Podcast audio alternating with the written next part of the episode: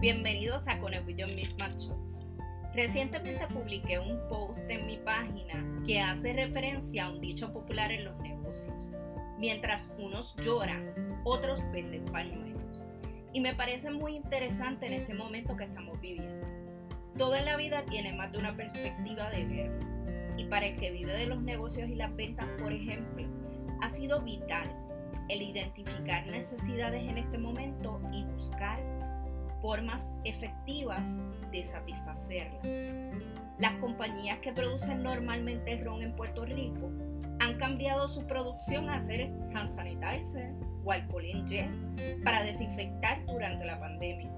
Los talleres de costura que se dedicaban a hacer uniformes para la policía y distintas escuelas se dedican ahora a producir mascarillas para protección muchos diseñadores de moda y costureros que se dedicaban a confeccionar trajes de prom y bodas, como han tenido que suspenderlos por ahora, también están haciendo mascarillas y super fashion para poder subsistir.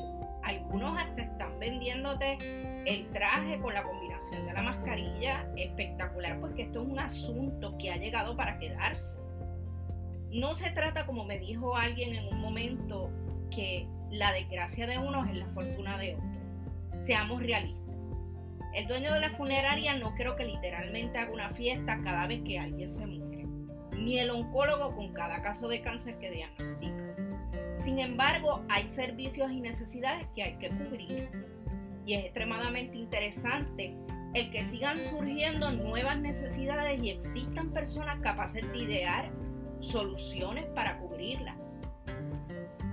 Le planteaba también a los miembros de la página el que muchos han perdido sus trabajos o la forma de generar ingresos ante esta crisis.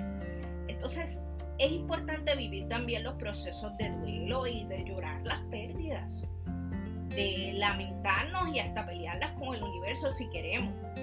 Pero no nos podemos quedar ahí estacionados. Hay que moverse. Y si usted tiene que caminar llorando, pues hágalo. Pero camine porque realmente la vida no se detuvo. Al contrario, se aceleró con esta pausa. ¿sí? Muchas empresas estaban en el proceso de comenzar a automatizar las experiencias de los clientes, estaban diseñando productos nuevos, servicios, otras formas. Y esta etapa lo que hizo fue acelerar la transformación hay personas que ya estaban transicionando hacia nuevas carreras, otras profesiones, y ahora le tuvieron que meter el turbo. Solo el que es capaz de moverse rápidamente y ver posibilidades sobrevive en esta etapa.